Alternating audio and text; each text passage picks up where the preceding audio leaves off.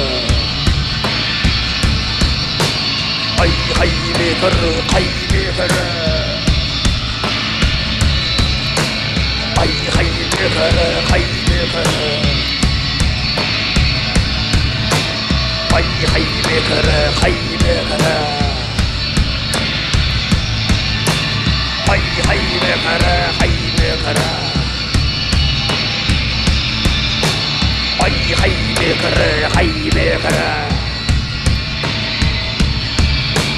Ay hay be kırı hay be kırı Ay hay be kırı Ay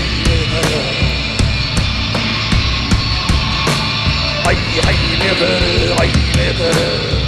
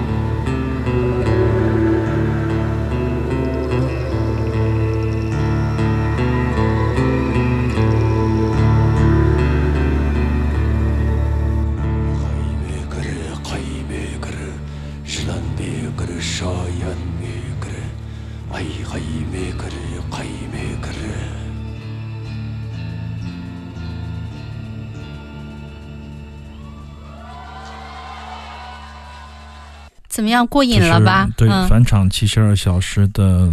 摇滚 is 的一个开场以后中段的作品吧，翻唱的是一首 Roxanna，就是一个哈萨克斯坦老乐团的一首歌曲，叫做《黑虫》。黑虫 Black Worm，就一句歌词，仿佛是一种跟萨满有关的，类似于咒语啊，或者这种很有意思的话吧，真言一样的东西。但是在马毛的铺排下，它非常的简单，但是又很复杂。整体的这个节奏结构，还有它所带给我们的一种听感，还有想象，都非常的迷幻。其实那一天太乱了，因为老马最后把琴砸了以后，我身边全是各种嚎叫啊、呼喊啊，就是我们的同事，所有的同事都陷入了另外一种疯狂的癫狂。但实际上，老马是一个慢热型的，电意子其实也是这样，他个人也是这样的，是一种非常慢热的，需要一定的气氛来给自己一种。演出的感觉，所以说他们的现场好不好，就看他们的自我的那种建设。所以说开场曲往往对意思来说是最重要的。弦儿准不准，乐器声音怎么样，监听有没有听得到，有没有听不到，有什么问题啊？所以要调很久 是吧？都在一个这样的氛围里面，要进去很久，然后再出来。当如果一旦出来了，会有很好的表现。那天确实演得非常好啊！这首歌我没有听过，也不告诉我排了什么，之前说过嘛，就直接演了，但非常的精彩。幻灭的流星实际上比这个工业时代的。回声时代的同名曲更好听。我还记得我当时跟马穆尔去哈萨克斯坦访问的时候，他就说问那个文化基金会的人说，认不认识 Roxanna？嗯，能把他们找到，我们去拜访他们，一起玩玩也行。但是文化部？文化部的人完全找不到。然后银川我不是就叫过来了吗？就是那三个哈萨克音乐家组成的老乐团啊，我就把他们叫过来了。因为马穆尔说，这个乐队是我们在我们哈萨克人念书的时候听的哈萨克的新的音乐，就是这样的音乐，一直很喜欢唱他们的歌。在他年轻的时候，小时候啊，据说还有一张合作《摩登》马上要出了。哎呦，这想起来录了好几年了，四五年了。也希望这样 e a s 乐队跟 Roxana K 的唱片能够早点出版吧。当然了，也有很多。朋友在催我们的唱片，其实我们账多不愁，事多不养，就是欠了太多的债。我觉得你们已经可以了，感情债欠了的，但我们真的是尽我们的力量，尽量做到最好。对啊，那厚厚的那牛皮纸的这个意思的，同时也祝这个刘英巡演愉快。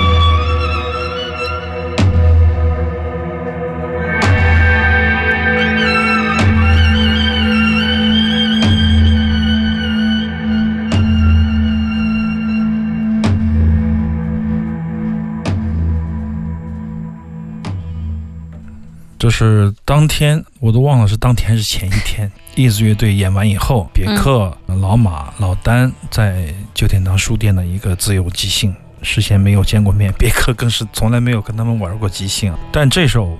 我非常的喜欢，跟老丹还说了这张唱片出成什么样一个模式，然后我就找了我的当时的立体声录音，因为有了这个一直路过旧天堂书店之后的所谓的打引号的成功吧，我就认为这个东西应该还能出一张比较好的唱片吧，因为当时他们三个人演得非常好嘛，而且最重要的感觉就是老马根本就不想停下来，当他不断的在触发。下一轮的即兴的时候，不断的要挑起争斗的时候，会接的，就是说大家演的都非常开心了。特别是我，因为我对老马的理解就是说，他如果不停的在策动，就是演的非常的舒服开心。听了以后呢，因为这个话筒的原因，我们立体声的吉他声音反而录小了，因为吉他没有进这个调音台，然后就结合了之前的两个机位的摄像机的录音的声音，把几个声音结合在一起，哎，现场感还挺好。就是现在我们听到的，然后我又找丁爷学了一个软件，就是做一些母带，因为刘英跟陶俊熙巡巡演去了，你都认识啊，你的熟人，